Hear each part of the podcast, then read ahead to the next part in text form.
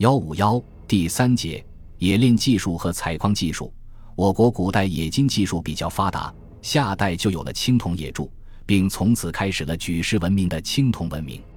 春秋时代，钢铁冶炼技术成熟，促使中国古代迈入铁器时代，而掀开生产力发展的新篇章。一、青铜冶铸技术。青铜是铜和铅、锡等的合金，它与纯铜相比，熔点低，硬度高，具有较好的铸造性能和机械性能，因而它从出现那一天起就受到了先民的重视。据考古发现。距今四千多年的齐家文化遗址和龙山文化遗址中，已发现了零星的红铜器；仰韶文化遗址中也发现了少量的青铜小器件，这反映了新石器时代后期向青铜器时代过渡时的一些情况。河南偃师二里头文化遗址发现的大宗青铜器是早于商代的青铜器发现。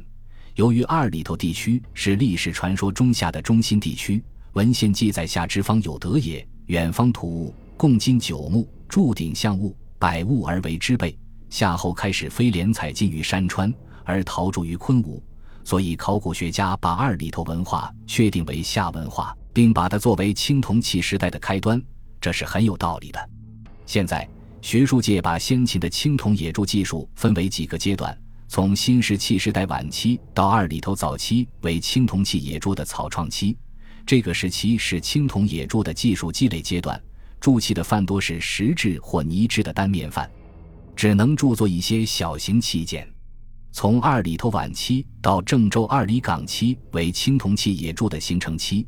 这个时期已能使用多块范和范心相配的复合范铸作大型器物。青铜器也有了锡青铜和铅青铜之分，标志着中国特色的陶范熔铸技术已基本形成。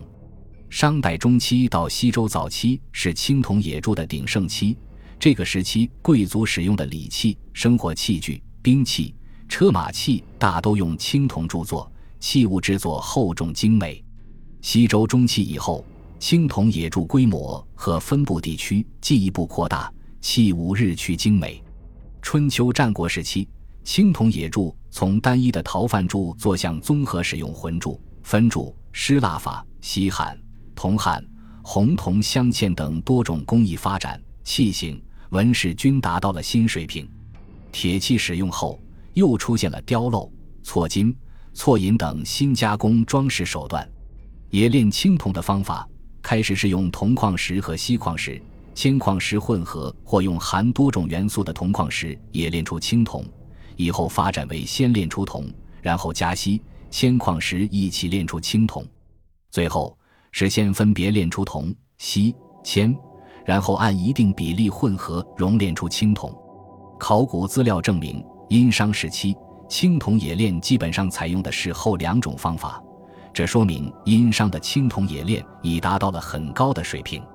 冶铸青铜的工匠从青铜冶铸的长期实践中，逐渐认识了合金成分比例、性能和用途之间的关系，并能人工控制铜、铅。锡的成分配比，制作性能不同的工具。成书于春秋末年的《考工记》记载的六记说，就是春秋以前青铜合金成分配比的科学总结。《考工记》说：“金有六计，六分其金而锡居一，谓之中鼎之奇；五分其金而锡居一，谓之斧钺之奇；四分其金而锡居一，谓之歌戟之奇；三分其金而锡居一，谓之大刃之奇。”金锡半谓之剑碎之奇，六计就是六种合金成分配比方法。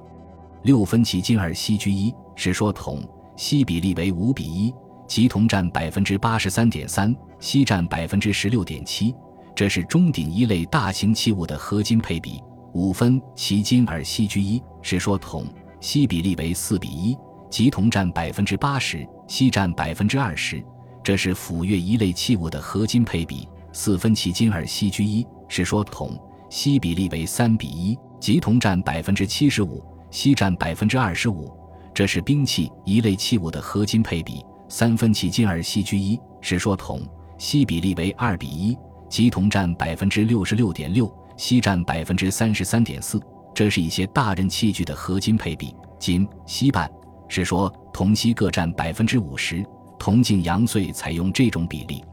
这些合金配方总结了青铜合金性能随配比变化而变化的规律，指导人们应用这一规律而制造不同的器具，可以说是一个重大的发明。